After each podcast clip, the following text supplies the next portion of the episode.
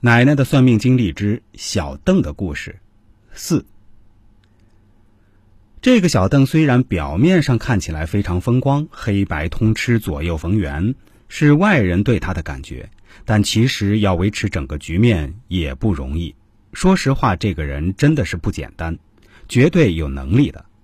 但是你要维持这样一个局面呢，肯定也是要付出代价的。毕竟你也不可能是个只手遮天的老大，肯定还会有人不服你、眼红你，想要从你碗里分一杯羹的人存在，而且这样的人还不少。有一次，小邓就因为一些事情被派出所的人带走了，还把他的工厂给查封了。据说是发现他一些见不得人的行为，但很快又奇迹般的被放回来了，把工厂的封条给撕了。他手下的马仔们还给他搞了个洗尘仪式。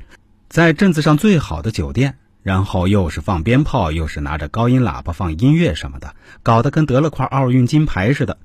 而且他还查到了是谁举报了自己，据说他是把那个举报者的脚筋给挖了，真的很暴力，也很嚣张。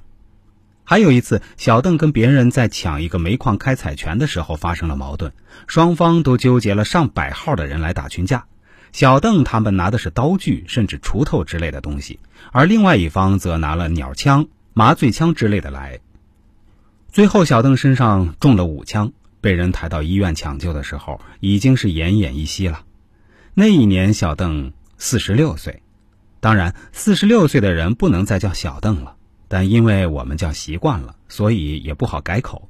而且，从我奶奶的角度来看，四十多岁的人当然还是很小嘛。我惊讶，我奶奶真的是堪称神算子。于是我问她说：“那个小邓这次差不多就要走了吧？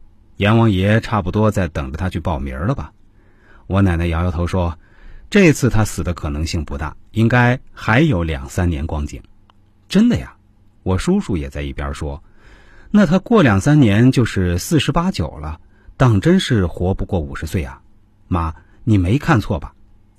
我奶奶没有作声。那小邓虽然身上中了五枪，但那些鸟枪的威力毕竟不是很大，而且也没有伤到要害部位，所以几个月之后就出院了。而且整个人看起来气色好像还不错的样子，完全不像是从死亡线上走了一遭的人。大家都以为小邓这次捡回一条命后，还会去继续报复那个跟他抢煤矿，而且还差点让他死去的人，但是他没有，这次居然没有。这就奇了怪了。